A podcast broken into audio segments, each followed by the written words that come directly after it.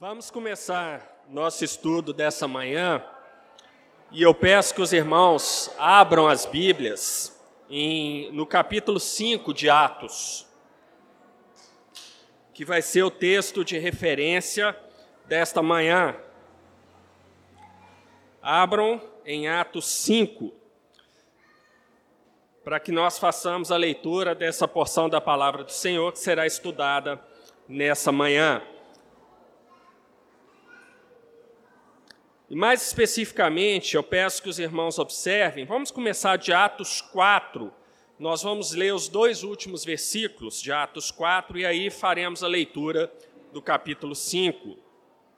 Diz assim a palavra de Deus: Então José, chamado pelos apóstolos Barnabé, que traduzido é filho da consolação, levita, natural de Chipre, possuindo uma herdade, vendeu-a e trouxe o preço e o depositou aos pés dos apóstolos. Mas um certo homem chamado Ananias, com Safira, sua mulher, vendeu uma propriedade e reteve parte do preço, sabendo-o também sua mulher, e levando uma parte, a depositou aos pés dos apóstolos. Então disse Pedro: Ananias, por que encheu Satanás o teu coração para que mentisses ao Espírito Santo e retivesses parte do preço da herdade? Guardando-a, não ficava para ti, e vendida, não estava em teu poder? Porque formaste este desígnio em teu coração? Não mentistes aos homens, mas a Deus. E Ananias, ouvindo estas palavras, caiu e expirou. E um grande temor veio sobre todos os que isto ouviram. E levantando-se os moços, cobriram o morto e, transportando-o para fora, o sepultaram. E passando um espaço quase de três horas, entrou também sua mulher, não sabendo o que havia acontecido. E disse-lhe Pedro: Dize-me, Vendestes, portanto, aquela herdade? E ela disse: Sim, portanto. Então Pedro lhe disse: Por que é que entre vós vos concertastes para tentar o Espírito do Senhor? Eis aí à porta os pés dos que sepultaram teu marido, e também levarão a ti. E logo caiu aos, pés, aos seus pés e expirou. E, entrando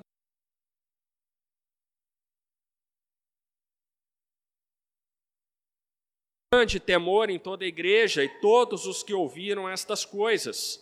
E muitos sinais e prodígios eram feitos entre o povo pelas mãos dos apóstolos. E estavam todos unanimemente no alpendre de Salomão. Dos outros, porém, ninguém ousava juntar-se a eles, mas o povo tinha-os em grande estima. E a multidão dos que criam no Senhor, tanto homens quanto mulheres, crescia cada vez mais de sorte que transportavam os enfermos para as ruas e os punham em leitos e em macas, para que ao menos a sombra de Pedro, quando este passasse, cobrisse alguns deles. E até das cidades circunvizinhas concorria muita gente a Jerusalém, conduzindo enfermos e atormentados de espíritos imundos, os quais eram todos curados. Vamos inclinar nossas cabeças, vamos orar ao nosso Deus. Senhor Deus e Pai Todo-Poderoso, te agradecemos, Senhor, por esse privilégio de estudarmos a tua santa palavra nessa manhã. Ó Senhor, mas reconhecemos que por causa do pecado que ainda resiste, reside em nós, a nossa compreensão plena da tua palavra muitas vezes é prejudicada. Muitas vezes, Senhor, com as nossas mentes e nossos corações, não conseguimos entender plenamente aquilo que tu tens para nos ensinar. Por isso, te rogamos, Senhor, mais uma vez, que o teu Santo Espírito abra as Escrituras para nós, Senhor, que sejamos capazes de entendê-la e, principalmente, uma vez entendida, aplicá-la em nossas vidas. É isso que te suplicamos, em nome de Jesus. Amém. Essa passagem que nós vamos estudar hoje em Atos é talvez uma das passagens mais estranhas do Novo Testamento. As pessoas lendo o que aconteceu com Ananias e Safira normalmente se perguntam: será que Deus não passou do ponto com os dois? O que Ananias e Safira fizeram de tão grave a ponto de merecerem serem, é, serem fulminados por Deus é, sem direito a qualquer tipo de defesa? Na verdade, a gente vai ver que eles tiveram direito de defesa. Mas o que passa é, em nossas mentes quando lemos essa passagem, muitas vezes é isso, um exagero de Deus.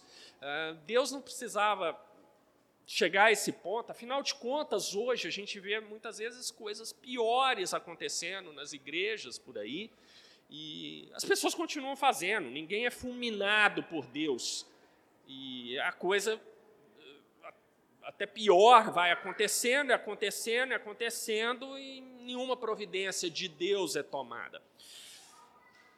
Nós temos que entender isso sob uma perspectiva mais ampla e nós vamos ver que, na verdade, uma série de razões para Deus e mais especificamente, aqui foi uma ação do Senhor Jesus, é, para purificar a sua igreja, é, mas há razões plenamente justificáveis para aquilo que aconteceu seria o, minimamente esperado vindo da parte do Senhor Jesus. Mas nós temos que entender esse texto aqui, e há coisas maravilhosas aqui para aprendermos essa manhã. Mas eu queria perguntar uma coisa para vocês: quantos aqui alguma vez gostaram de estudar gramática? Levantem a mão. É, pode ir, Renata. Érica, pode levantar, tá? Pronto, Pedrão aqui, o Pedrão. Ah, a minha família.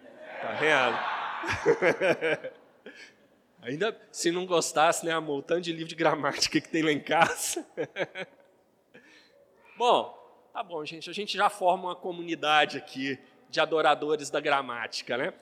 Porque a gente vai ter um pouquinho de gramática essa manhã, gente, mas não tem jeito. Para a gente entender o que está escrito aqui no texto, nós vamos precisar recorrer um pouquinho à gramática, mas eu prometo que será indolor e eu creio que os irmãos vão gostar do que eu tenho a dizer. O Zé não levantou a mão, não. Ah, você levantou, né, Zé? Desculpa. Já ia, já ia chamar-se aqui e te levar para disciplina.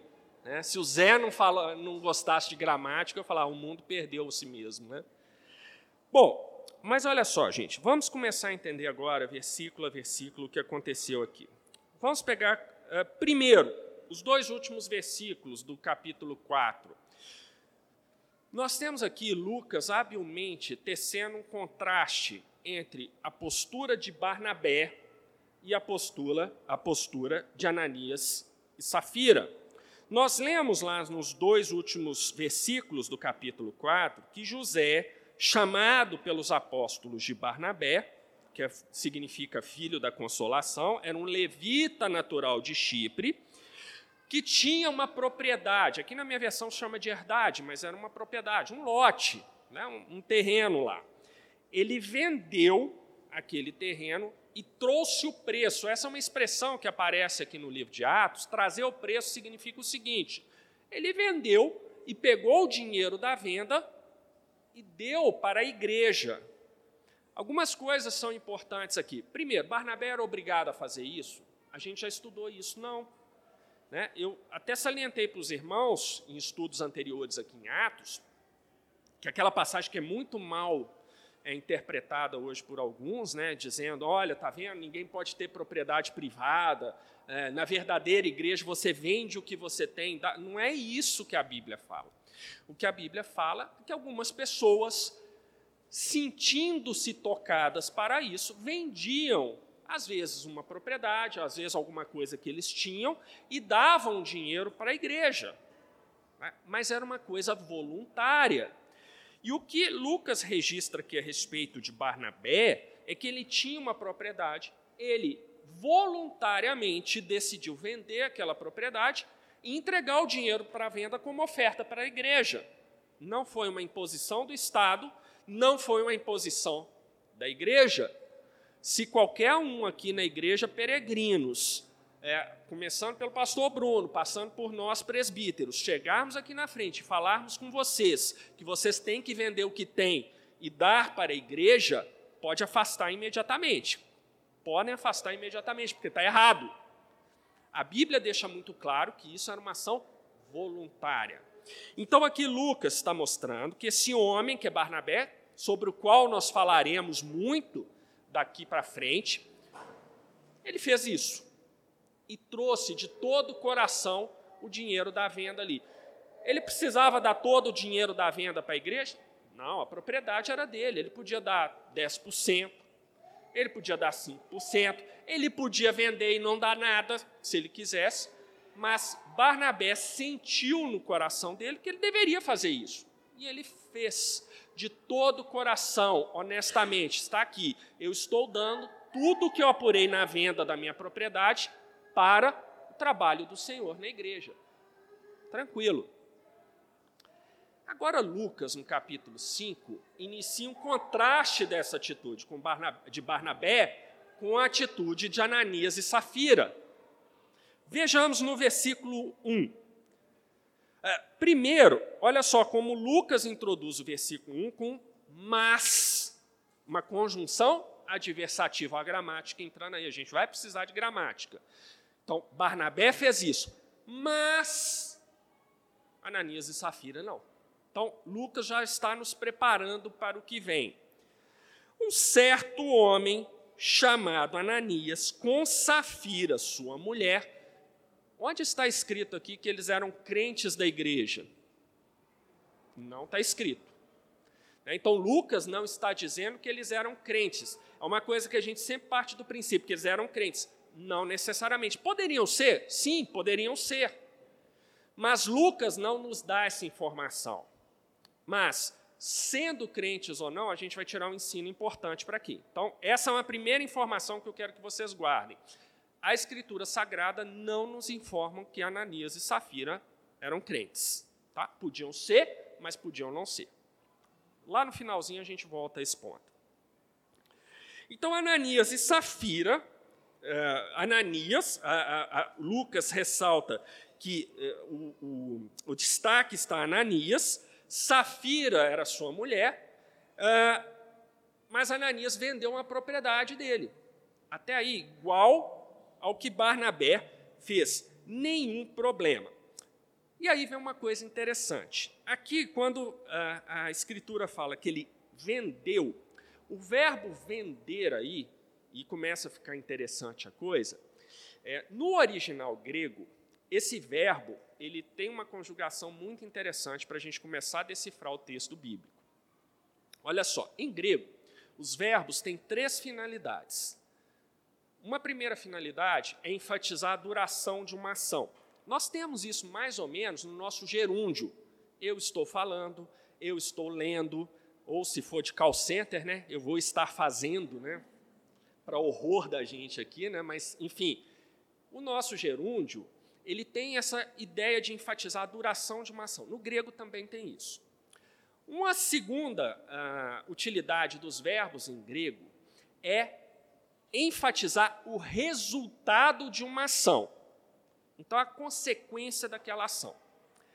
E o terceiro, que é o que interessa aqui, é, não enfatiza nem duração, nem o resultado, mas a ação em si. É exatamente isso que está escrito aqui.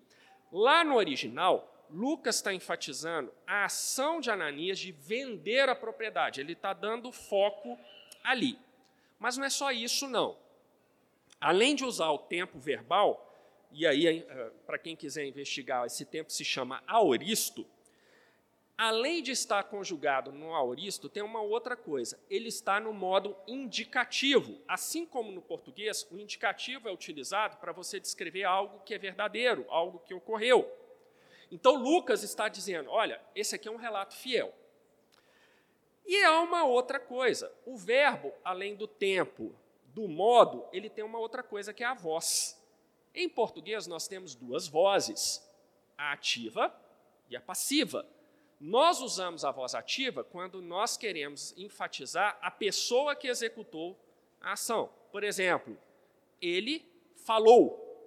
Você está mostrando que havia uma pessoa que falou. A voz passiva, porém, é utilizada para enfatizar o objeto da ação. Então, eu posso ter na voz ativa, ele ensinou a lição. Eu estou enfatizando o agente que ensinou. Mas se eu passasse para a voz passiva e dissesse a lição foi ensinada, o foco está o quê? Na lição. Quem ensinou não é informação importante. Então, são recursos que a gente tem em português. Se a gente usa bem ou mal, isso aí é uma outra questão, mas o português nos dá esse recurso. Pois bem, em grego você tem voz ativa, voz passiva, mas tem uma outra voz que é chamada voz média, sobre a qual vou falar daqui a pouquinho, mas eu quero que vocês saibam isso. Em grego, ativo, passivo e médio. Aqui, esse verbo vender, que está é, é, utilizado aqui, está conjugado também na voz ativa, significando que Lucas está dando a ênfase para que Ananias vendeu, enfatizando a pessoa. Gente, acompanhe o raciocínio, porque isso é importante, a gente destrinchar. Vocês vão ver que Lucas está falando muito mais coisas do que a gente pensa que ele está falando. Então, olha só, no versículo 1, o autor está enfatizando que Ananias vendeu. E um outro detalhe: a voz ativa em grego significa não apenas ênfase no agente, mas dizendo que o agente, por vontade própria, tomou aquela ação. Percebe que isso tem uma primeira implicação para a gente importante? Ananias era plenamente responsável pelo que estava fazendo. É isso que Lucas está mostrando aqui. Claramente. Na tradução, às vezes, a gente perde essas coisas. Né? A gente precisaria usar outras expressões. É, mas um certo homem chamado Ananias, com Safira, sua mulher, por vontade própria, e detentor pleno das suas faculdades mentais, vendeu uma propriedade. A gente teria que arrumar um monte de explicação para captar a ideia que Lucas está passando, que é uma ideia muito forte no texto original. Lucas está julgando a responsabilidade da ação para cima de Ananias.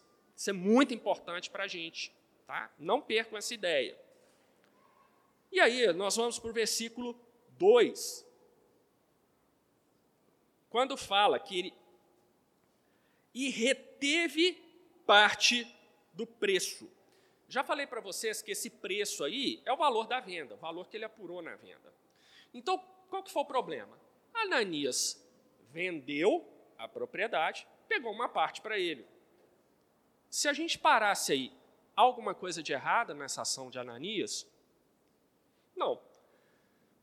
A propriedade era dele, ele vendeu pelo valor que ele quis e ele pegou uma parte para ele normal. Todos nós, se nós vendermos alguma coisa que nós temos, se nós quisermos ficar com uma parte para aplicar em algum, fazer algum investimento, para deixar parado na conta corrente, para colocar debaixo do colchão, ok. Em princípio, não há nada pecaminoso nisso. Só que aí vem um detalhe. Reteve parte do tempo, do preço. Esse verbo reter, aqui no original em grego, ele significa também roubar. Então aí a coisa começa a ficar mais interessante. O que Lucas está mostrando aqui, que não foi uma ação como essa que eu falei que nós poderíamos ter feito, vendido e ficado com uma parte para nós. Lucas está enfatizando que havia uma intenção pecaminosa de Ananias aqui. E mais especificamente, ah, esse verbo está conjugado no aoristo, então está enfatizando a ação que Ananias teve, a ação de venda, está no indicativo, mostrando que aquilo ali era um relato verdadeiro, mas agora vem um detalhe que muda toda a nossa percepção. Está na voz média. Hum, o que é essa voz média em grego? A gente não tem isso em português. A voz média serve para várias coisas, mas uma das coisas que a voz média é usada no grego é para mostrar uma ação motivada por um alto interesse por uma vontade que você tem de se beneficiar daquela ação. Voltem para o texto, vocês vão ver que isso muda a perspectiva. E reteve parte do preço. Se eu fosse adotar uma técnica de tradução como equivalência dinâmica, por exemplo, eu reescreveria essa passagem para transmitir a ideia correta da seguinte maneira: E motivado pela intenção pecaminosa no seu coração de se beneficiar de alguma forma dessa ação, ele roubou uma parte do que do, do valor que ele vendeu. Essa é a ideia que Lucas está mostrando. Ananias roubou, Ananias praticou fraude. Mas por que se ele vendeu e pegou uma parte para ele? Era a intenção do coração dele. O, o, reter parte do preço que está aí, visando um benefício próprio, é o resultado final de um processo pecaminoso que, colocou lá, que começou no coração dele. Esse é um aspecto extremamente importante na interpretação do texto bíblico. Nós não podemos ficar é, é, é concentrados apenas no resultado, até porque, se fosse o objetivo desse, de Lucas, ele não teria usado o tempo aoristo que não enfatiza resultado, mas a ação em si. Existem outros tempos verbais em grego que ressaltam o resultado da ação. Então, olha como que é importante a gente fazer as conexões aí. No texto original, Lucas não está chamando atenção para a parte final, mas sim para a ação em si, que motivada por um processo pecaminoso do coração, por isso que a voz média aparece aqui, resultou no desastre, que era essa atitude de Ananias de roubar parte do valor que ele tinha que entregar. Viram como que a gramática ajuda a gente a entender as coisas aqui? Começaram a perceber que talvez Deus não tenha sido tão rigoroso assim? É muito grave isso aqui. Eu ainda não respondi a pergunta, mas peraí, eu não entendi por que, que ele roubou. Ele roubou, gente, por causa da intenção do coração. O que Lucas está dizendo aqui ao usar a voz média é que Ananias planejou vender a propriedade por um, por um preço, ficar com uma parte daquele valor para ele, o roubar, e chegar lá para os apóstolos e falar assim: está aqui, isso aqui é tudo, que eu estou dando tudo para a igreja. Talvez, e aí a especulação é minha, o texto bíblico não fala isso, talvez para que todo mundo falasse: Ô oh, Ananias, que coisa abençoada, que coisa maravilhosa, vem aqui à frente, olha, gente, nosso irmão Ananias fez isso. Percebe? Percebe? Que a coisa está muito séria. Mas eu ainda vou desenvolver esse, essa ideia um pouquinho melhor com vocês. Então, olha só. Esse reteve parte do preço, gente, no original, o impacto disso é muito maior do que o que aparece na tradução. Tá? Muito maior. Coisa que é muito séria. Muito séria. A gente está falando de um ladrão. De um ladrão. Dentro da igreja. Percebe? A coisa não é simples igual a gente pensa, não. Agora vem uma outra informação que, olha só, daqui para frente, Ananias e Safira ladeira abaixo, tá? Então, assim, Ananias, com desejo pecaminoso do coração, roubou parte do, do preço de venda, parte do valor que ele apurou na venda. Sabendo também a sua mulher, hum, a mulher sabia. Safira estava plenamente consciente do que o seu marido estava fazendo. Qual que é a, a, a ordenação bíblica do casamento? Marido e mulher são o quê? Uma só carne. Está aqui uma só carne mesmo. E como é uma só carne, vai ser uma só carne até o final. Os dois vão baixar para a sepultura, juntos. Mas depois vai ter um detalhe gramatical que eu acho que vocês vão gostar a respeito de Safira. Mas eu chego lá, tem que ser por partes. Isso aqui fica empolgante, gente. O que o Lucas está falando, Luquinhas, né? O que que falando assim fica parecendo que eu tenho intimidade com ele, né? Mas o que Lucas está falando aqui, gente, é muito sério e resolve esse problema que fica na nossa cabeça de achar que Deus foi, foi exagerado. Não foi. Bom, sabendo também sua mulher e levando uma parte, a depositou perto dos apóstolos. Então, olha a fraude consumada. Aqui foi a consumação, gente, mas na Bíblia, a gente, mais uma vez, a gente tem que ter cuidado na interpretação do texto bíblico para não ficar olhando o resultado final da ação. Tem que, a ação começa com alguma coisa. Deixa eu dar um exemplo para vocês entenderem esse meu argumento um pouquinho melhor. Pedrão não vai me deixar mentir aqui, não. Investigação de acidente aéreo, né, feita pelo CENIPA, né, Pedro? Então, o CENIPA investiga os acidentes aéreos no Brasil. Se vocês pegarem relatórios do CENIPA, tem um canal que eu adoro, chama Aviões e Músicas, do Lito Souza. Ele sempre traz acidentes aéreos. Eu já não gosto de viajar de avião, não sei porque eu assisto esse canal, é coisa de masoquista, né? Eu fico mais preocupado ainda. Mais preocupado ainda. Eu já não gosto de avião e olha que eu moro do lado do aeroporto, né? Mas vamos lá. Mas o que, que o CENIPA sempre mostra? O acidente aéreo nunca tem, nunca vem do nada assim, o avião estava lá, caiu. Não é assim que acontece. Há uma sequência de eventos às vezes interligados, que levam ao acidente aéreo. O acidente é o resultado final de um processo que começou lá atrás, uma cadeia de eventos que começou lá atrás. O que a gente tem na Bíblia é coisa semelhante.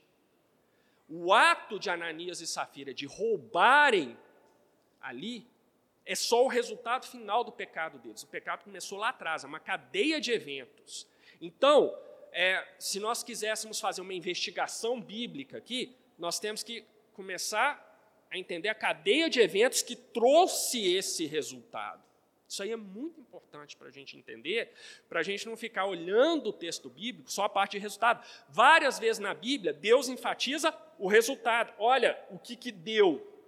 Mas aquilo que aconteceu foi resultado de uma cadeia de eventos que se iniciou no desejo pecaminoso do seu coração aí a gente muda de perspectiva. Aí nós passamos a ter uma visão mais ampla, mais orgânica, mais coesa do que Deus está falando para nós. Então isso é importante. O problema de Ananias e Safira não não foi ter roubado ali, mas o roubo é a prova documental do pecado no coração deles. Entenderam o argumento? Então a gente tem que. É uma cadeia de eventos que começa no desejo pecaminoso do coração. Bom, versículo 3. Disse então Pedro. Então, olha só, Ananias vendeu, escondeu uma parte e foi lá para Pedro, feliz da vida, levando dinheiro, talvez pensando, agora vai ser a hora que eu vou ser chamado lá na frente, a igreja vai, vai se alegrar com o que eu fiz, vai ver que eu sou piedoso, vai ver que eu sou demais. E olha que Lucas não falou que Ananias e Safira eram crentes. Mas, vamos lá. O desastre é sempre assim, né? tem que ser completo. Então disse Pedro, certamente avisado por quem? Pelo Espírito Santo. Lembra que lá atrás nós aprendemos aqui na EBD Pedro e os demais apóstolos haviam sido capacitados pelo Espírito Santo que provém do Senhor Jesus? O Espírito Santo é Deus. O Espírito Santo, lembra das lições sobre os atributos de Deus? Ele é onisciente, porque Deus é onisciente. O Espírito Santo é Deus, ele é onisciente. O Espírito Santo sabe todas as coisas. O Espírito Santo é soberano, ele faz o que bem ele tiver vontade, segundo o sábio conselho da sua própria vontade. O Espírito Santo alertou Pedro esse daí é um 71. Esse daí é sem vergonha. Esse daí está roubando dinheiro. Fique esperto. Pedro, agora um apóstolo, aquele Pedro que negou Jesus três vezes, agora sim tinha sido, pelo poder do Espírito Santo, plenamente regenerado em Cristo, sensível ao Espírito Santo, Pedro já sabia com quem ele estava lidando. Então disse Pedro: Ananias, porque encheu Satanás o teu coração. Deixa eu parar aqui. Aqui, de novo, esse verbo encher que nós temos aqui, está é, tá correta a tradução, ele está no aoristo, então Lucas está enfatizando a ação, está no indicativo, então aquilo é um relato verdadeiro, e está na voz ativa, então, Lucas está atribuindo a Satanás a responsabilidade daquilo ali. Olha que riqueza que a Bíblia está nos informando. Satanás está sendo responsabilizado pelo próprio Deus, que é o autor da Escritura, mais especificamente o Espírito Santo que provém do Senhor Jesus. Ou seja, o Senhor Jesus é o verdadeiro autor das Escrituras. Então, o Senhor Jesus está dizendo: Satanás é responsável por isso. Voz ativa está deixando muito claro, está enchendo o coração de Ananias para fazer aquilo que era errado. Veja, isso é muito importante. Satanás não está inocente nisso aqui. E a palavra de Deus está o declarando culpado do que aconteceu. Mas só ele? Não, porque tem a responsabilidade humana também. Uh, Ananias, porque encheu Satanás o seu coração para que mentisses ao Espírito Santo esse mentir ao Espírito Santo, a tradução está correta, novamente, está no aoristo, enfatizando a ação, indicativo, aquilo é verdadeiro, Só que olha só que bacana, gente, atenção, nem respire, porque isso aqui é muito bonito. O verbo para Satanás está na voz ativa, indicando que, destacando que ele foi o agente. Aqui o mentisse ao Espírito Santo, qual que é a voz que está sendo usada? Voz média. Mostrando, enfatizando que Ananias, no seu coração, ele fez isso para obter algum benefício próprio. O que, que Lucas está dizendo, entre outras palavras, aqui? Ananias, com seu coração pecaminoso, ele queria usar uma mentira para oferir algum benefício próprio da ação dele. Gente, vocês estão percebendo a gravidade do que está acontecendo aqui no texto que Lucas está falando para a gente? Vocês estão percebendo que a coisa não é simples, não é um ato qualquer que você pode deixar para lá. Lucas está enfatizando para nós que esse, essa cadeia de eventos é uma cadeia de eventos muito grave dentro da igreja do Senhor Jesus. Esse homem chamado Ananias está usando uma mentira para se beneficiar dela. Quem é o pai da mentira? Satanás. Quem age, quem usa uma mentira em benefício próprio, voltando àquilo que nós já estudamos em Atos, né, dos descendentes da mulher e dos descendentes da serpente, ou seja, aqueles que terão a mente de Cristo e aqueles que terão a mente de Satanás. Ananias agiu como uma pessoa que tem a mente de Satanás. Olha só, se a gente conectar com as primeiras lições de Atos, a gente começa a ter uma dimensão muito maior do que está sendo falado aqui por Lucas. Então Pedro vem e fala, uh, deixa eu repetir aqui, Ananias, porque encheu Satanás o teu coração para que mentisses ao Espírito Santo e retivesses parte do preço da herdade. O retiver aqui, que também está uma boa tradução, adivinha qual voz está?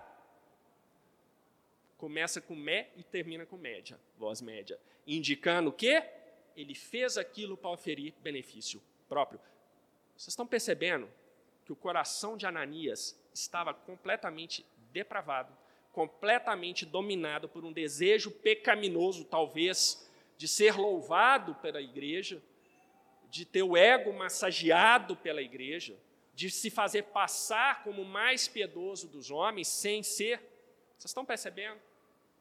E Lucas está falando isso aqui claramente para a gente. Né?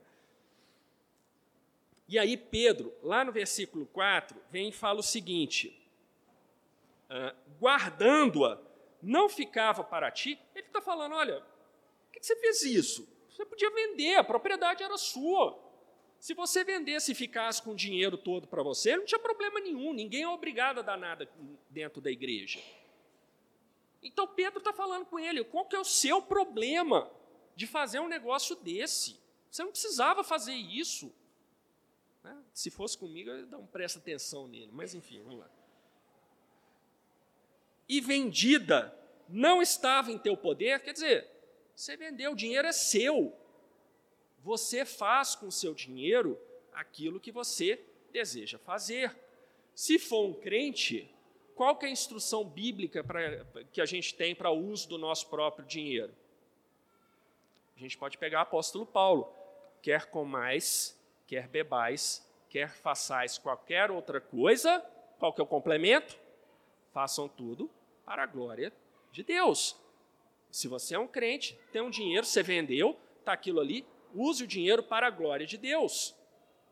Então, o que o Pedro está falando. Agora, se você é ímpio, é o direito de propriedade, você usa do jeito que você achar melhor e sofra as consequências daquilo. Se não for para a glória de Deus, você vai receber o castigo merecido para isso em algum momento.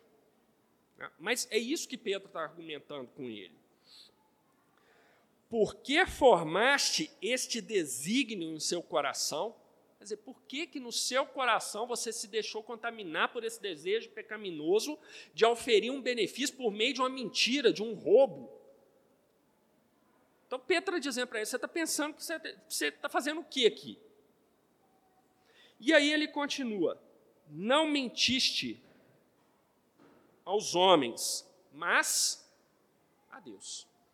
E aqui é uma acusação muito séria. Pedro está mostrando o seguinte: Ananias podia achar que ele ia enrolar os apóstolos. E se o Espírito Santo não tivesse dado entendimento a Pedro, Ia enrolar mesmo, gente. Nós somos seres temporais. Estudamos isso lá nos atributos de Deus.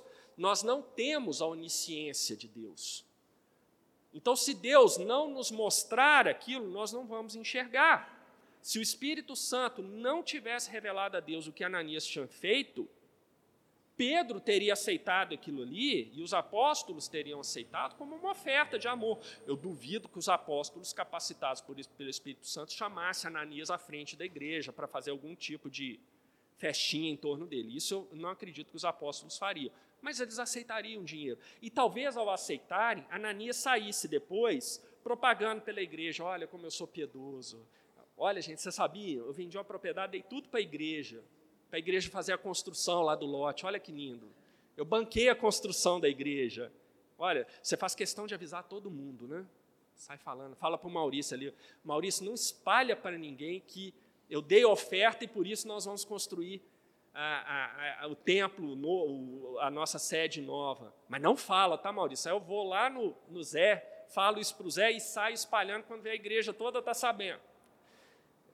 Provavelmente Ananias faria alguma coisa nesse sentido. Tá? Eu não acredito que os apóstolos tivessem esse tipo de atitude, mas eles sim. E o que seria muito ruim para a igreja. Muito ruim para a igreja. Versículo 5. E Ananias, ouvindo estas palavras, caiu e expirou, e um grande temor veio sobre todos que isto ouviram. Eu acho que agora, nesse ponto, está muito claro para vocês que o que Ananias fez não foi uma coisinha qualquer, foi uma coisinha muito grave.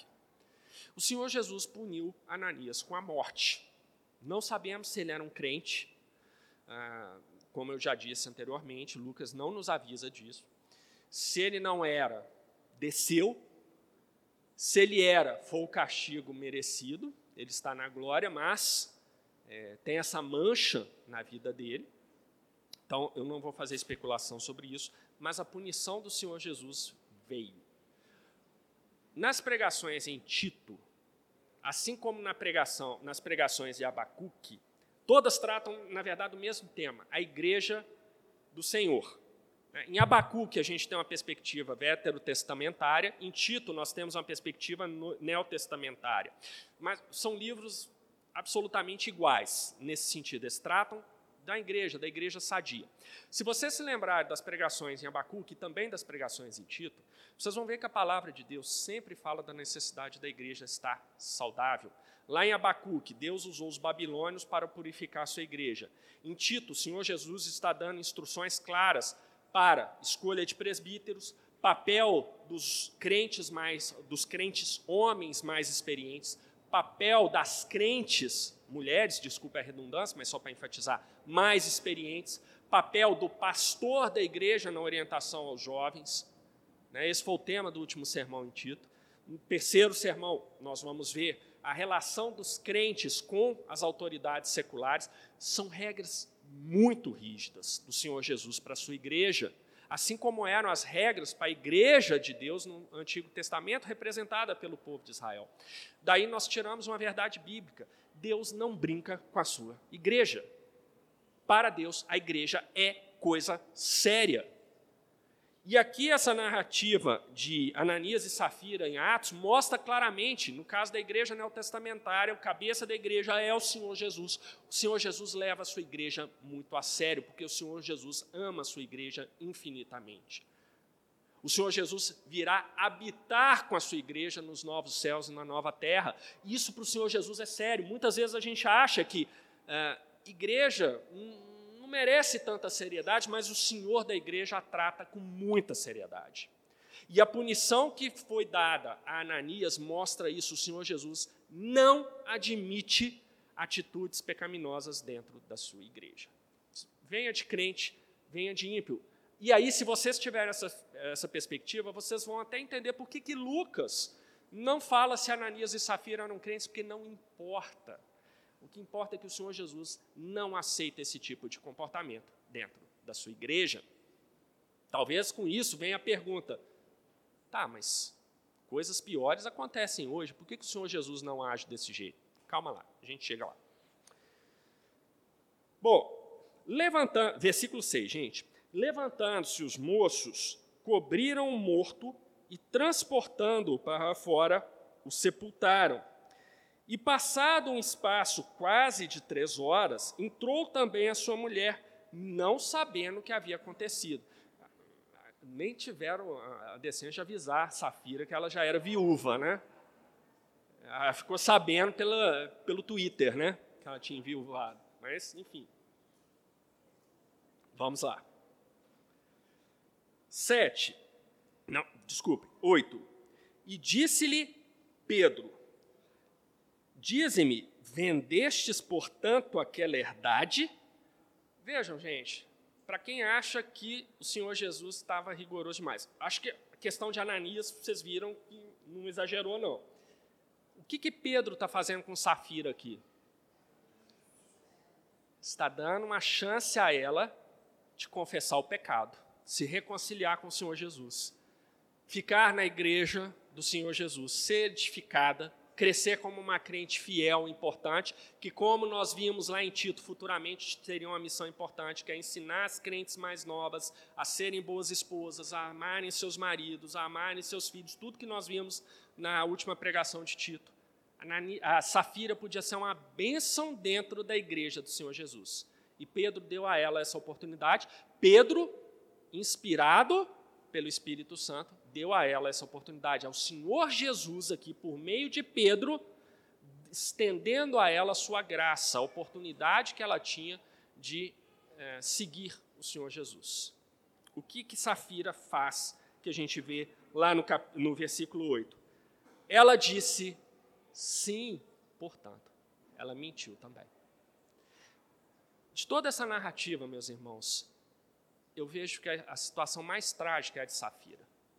Safira teve a oportunidade, teve a oportunidade. E ela deu as costas para o senhor da igreja, sustentou a mentira e o roubo do seu marido. E por isso ela recebeu a devida punição. Percebem? Agora a gente fecha o ciclo. Percebem que Safira mereceu? Ela teve a oportunidade, ela virou as costas para o evangelho salvador do Senhor Jesus. De certa forma, Safira tipifica o que vai acontecer com os ímpios. Porque os ímpios fazem exatamente o que Safira faz. Pedro deu a ela a oportunidade dela se conciliar. Os ímpios têm a oportunidade de ouvir a palavra de Deus.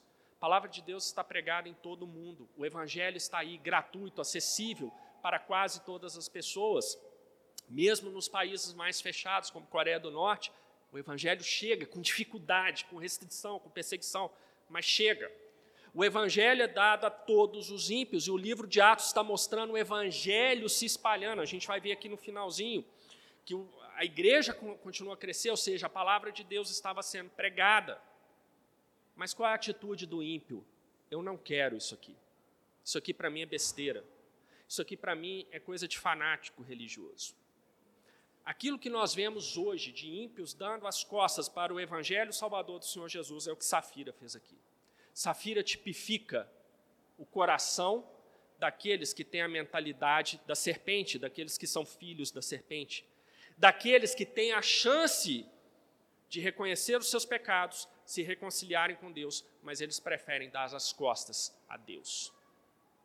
A morte de Safira, meus irmãos, não é um Deus irado cometendo a injustiça, mas primeiro é um Deus amoroso preservando a sua igreja. É um Deus justo exercendo a sua justiça. Ananias e Safira estão tipificando a justiça de Deus para os ímpios, porque é isso que os ímpios esperarão dele. E a gente verá isso aí futuramente, se o Senhor assim permitir, depois de Tito, vem algo interessante, mais facinho para pregar aqui, Apocalipse mas a gente vai, vai chegar lá. E aí em Apocalipse vocês vão ver que a coisa é feia. Tá? O Senhor Jesus não brinca, gente. Não brinca. A gente pode brincar com a igreja, mas a gente não pode brincar com a igreja, a gente brinca pecaminosamente, mas igreja para o Senhor Jesus é muito sério. E se o Deus assim o permitir, nós veremos isso em Apocalipse. Mas vamos lá. Uh, onde que eu estou? Me perdi. Nove. Obrigado, professora. Então Pedro lhe disse: Por que é que dentre vós vos consertastes para tentar o Espírito do Senhor? Gente, mais um pouquinho de gramática aqui, que aqui a coisa fica interessante. Quem são os personagens uh, masculinos dessa narrativa? Satanás. O verbo ligado a Satanás está na voz ativa. Ananias. O verbo ou está na voz ativa ou está na voz média, indicando a pecaminosidade, a intenção dele de fraudar aquilo tudo que a gente, a gente explicou. Esse verbo que está aqui, que eu não vou repetir, que eu não vou conseguir pronunciá-lo, adivinhe qual voz ele, ele está para se referir a Safira. Vocês têm três chances: ativa, passiva ou média. Olá, Éder. Você que é um presbítero. Ativa, passiva ou média? Errou. Passiva passiva. O que, que eu expliquei no início? Quando a gente usa a voz passiva, quando o objeto da o agente da ação não é o mais importante, sim o objeto. Aqui, Lucas está falando com Safira: olha, não foi você que intentou essa ação, mas você participou dela. Você embarcou junto com seu marido no pecado do seu marido. Você teve a chance de se reconciliar e você preferiu seguir o pecado dele. É isso que Lucas está nos mostrando em relação a Safira. Safira teve responsabilidade? Teve. Teve. Mas Lucas, ou seja, o Senhor Jesus aqui está falando, eu sei que não foi Safira a mentora daquilo, mas ela participou do pecado do marido. A gente vai ver uma aplicação importante para isso depois. Eis aí à porta os pés dos que sepultaram teu marido, e também te levarão a ti. 10. E logo caiu aos seus pés e expirou. E, entrando os moços, acharam-na morta, e, levando-a para fora, a sepultaram junto de seu marido. Safira quis ficar junto com Ananias na, no roubo, na fraude e na mentira. Nada mais justo que ela fique com ele na sepultura também. O Senhor Jesus de forma justa, executou Safira da mesma forma que tinha executado seu marido. Mas justa e amorosa ao mesmo tempo, expurgou da sua igreja duas fontes de pecado em potencial naquela igreja. Mais uma vez, gente, o Senhor Jesus não brinca com a sua igreja. Não brinca. Isso aqui é uma mensagem muito forte para nós, João. A gente tem que ter muito cuidado com o que a gente fala, do que a gente ensina. Né? Eu estou até pensando em não ensinar mais EBD. Se for assim, deixa o pastor Bruno, né? qualquer coisa cai sobre ele. Né? Eu, eu escapo dessa, deixar só ele ensinar. Pregar também, eu acho que eu não vou pregar mais, não, gente. Depois de ler esse texto aqui, pensando assim, isso aqui é muito sério. Isso aqui é muito sério, gente. O Senhor Jesus leva a igreja dele muito a sério. A igreja dele deve ser santa, no sentido que ela é separada pelo próprio Deus para o glorificar para toda a eternidade. O Senhor Jesus leva isso muito a sério. 11. E houve um grande temor em toda a igreja e em todos os que ouviram essas coisas. Olha agora o efeito. Esse houve um grande temor, agora no original lá já está ressaltando que? O resultado da ação. Olha que bonito, Lucas troca o tempo verbal. Ele agora enfatiza o resultado. Qual foi o resultado da purificação que o Senhor Jesus promoveu na sua igreja? Houve grande temor. As pessoas perceberam que igreja é coisa séria. Que você não pode chegar na igreja mentindo, procurando um benefício próprio para você. Isso prejudica a igreja. O Senhor da igreja está atento para isso, porque Ele é Deus, Ele sabe todas as coisas. Ele não vai permitir isso na sua igreja pelo sábio conselho da sua santa vontade, ele ainda está permitindo a presença do pecado no mundo que ele criou. Mas nós veremos em Apocalipse que isso vai acabar. Isso tem um tempo para acabar. Um tempo que o Pai sabe de antemão. E aquilo que Deus fala que vai acontecer, acontece. Deus não é um economista que erra todas. Deus é o Deus Todo-Poderoso, Senhor de todas as coisas, onisciente, onipresente, onipotente. É o Deus que sabe tudo, plenamente, passado, presente e futuro.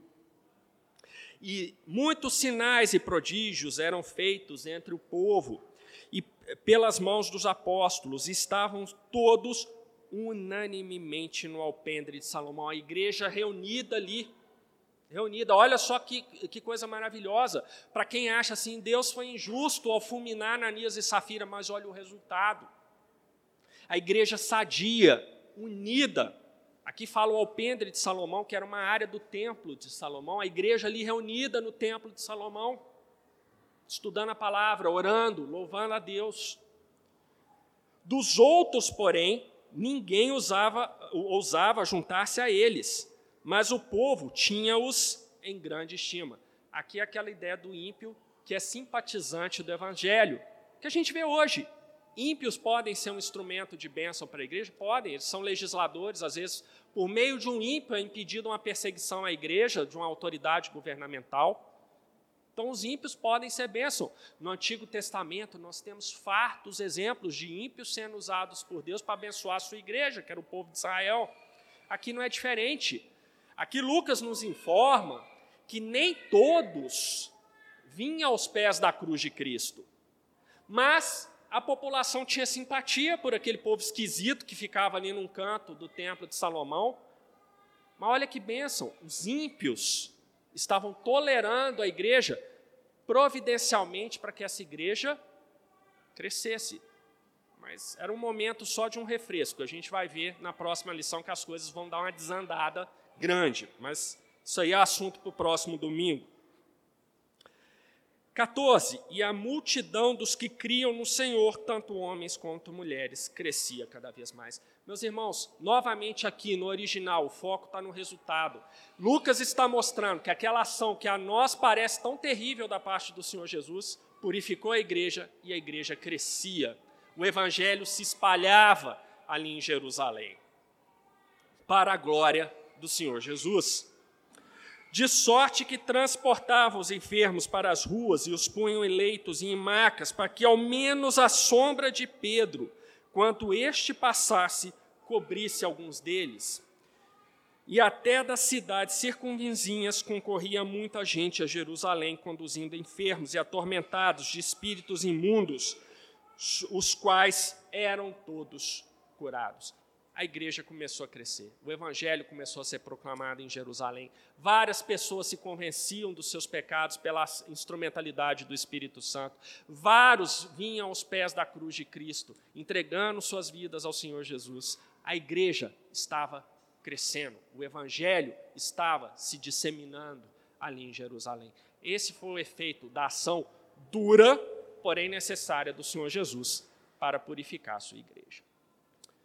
Que, que nós podemos ter de aplicações nesse texto? Há várias aplicações, né? várias aplicações importantes. Mas eu trouxe para vocês aqui uh, cinco que eu achei mais relevantes para essa manhã.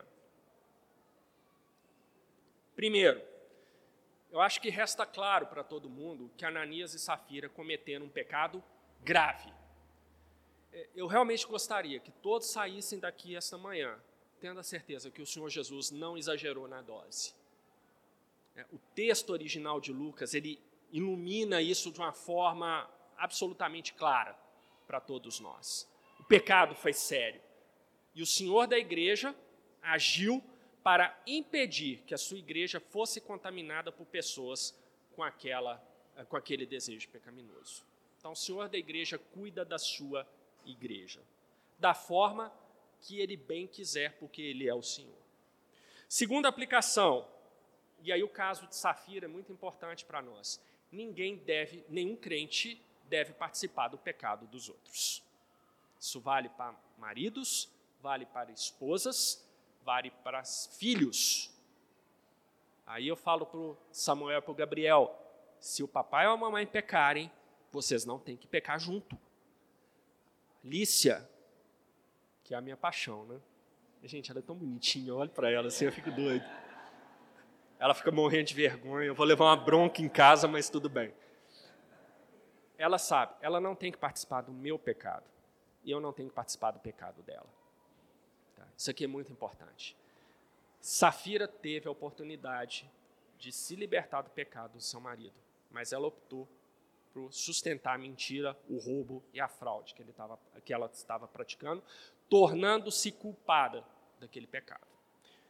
Terceira aplicação, a coisa que a gente estudou lá nos atributos de Deus. Deus é amor. Isso é verdade, a Bíblia assim o declara. Se a Bíblia declara, isso para mim é mais do que suficiente. Não preciso de prova científica, não preciso de nada, não preciso de professor universitário vindo explicar. Aliás, é bom que ele não venha explicar, porque eu sei que de onde menos se espera é dali que não sai nada mesmo. No caso das universidades, isso tem sido cada vez mais verdadeiro. Deus é amor, isso é um fato, isso é bíblico, mas a Bíblia também ensina que ele é justiça.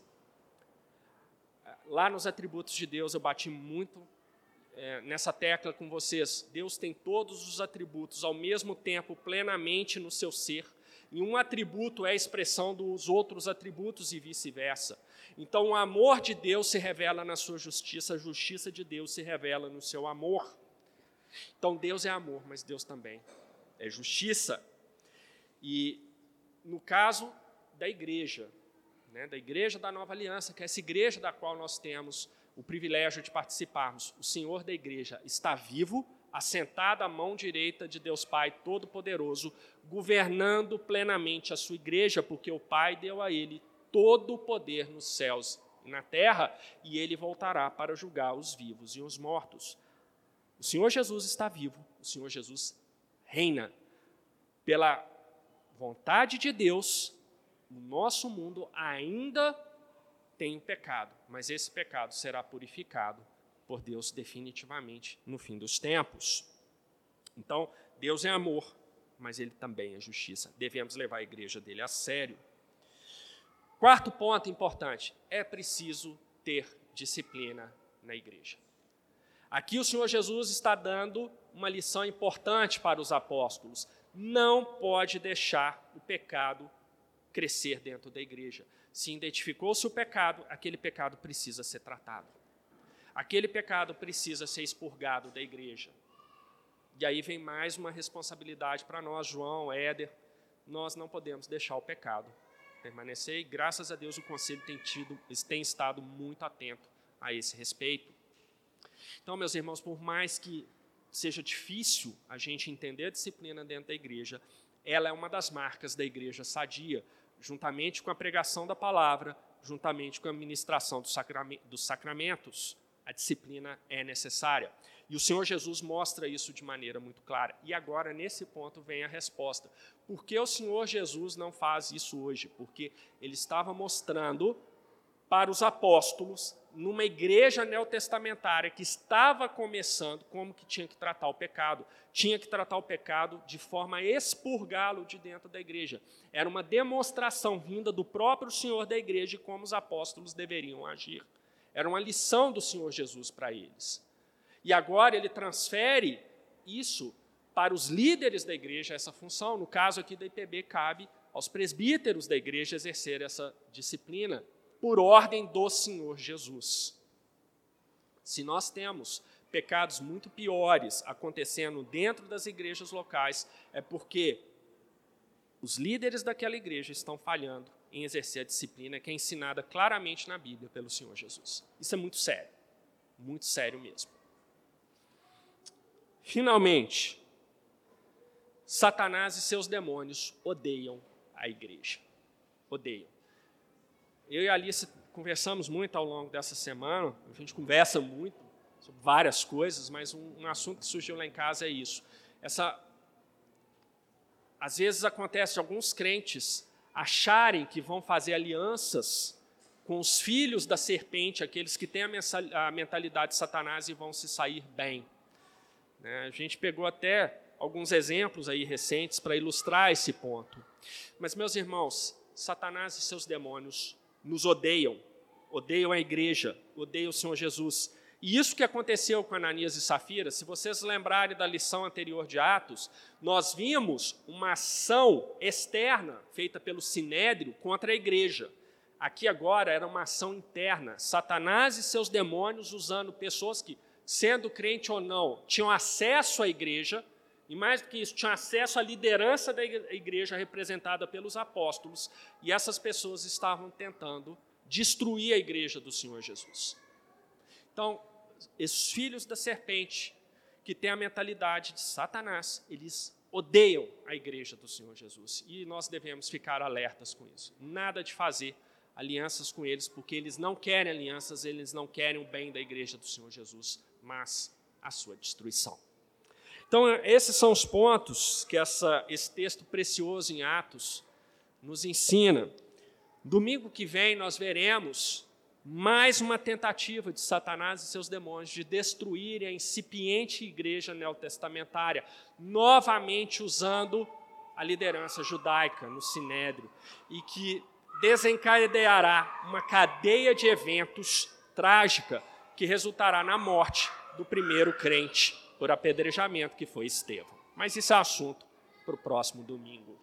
Bom, passei muito do tempo, então ninguém tem pergunta, ninguém tem comentário, porque já passamos do tempo. É, quem tiver perguntas ou comentários, pode mandar para mim por e-mail, registrado em três vias e com firma reconhecida, que eu responderei algum dia. Mas vamos orar para a gente terminar nossa EBD? Senhor, te agradecemos por, pelo privilégio de ouvirmos a tua palavra nesta manhã, de meditarmos nesse precioso texto que tu nos destes. Ó Senhor, ajuda-nos a cumprirmos os teus desejos para a tua igreja, ajuda a liderança, Senhor, até a visão correta da necessidade de purificar constantemente a sua igreja de quaisquer desvios, de quaisquer pe pe comportamentos pecaminosos que possam contaminar, Senhor, o teu rebanho, que deve ser um rebanho santo, um rebanho que te glorifica em tudo que faz. Te agradecemos mais uma vez, leva-nos para as nossas casas em paz e traga-nos de volta, Senhor, para que prestemos aquele culto de louvor e adoração ao Senhor, que é o único digno de todo louvor, de toda adoração e de toda glória. É isso que te pedimos e agradecemos. Em nome de Jesus. Amém.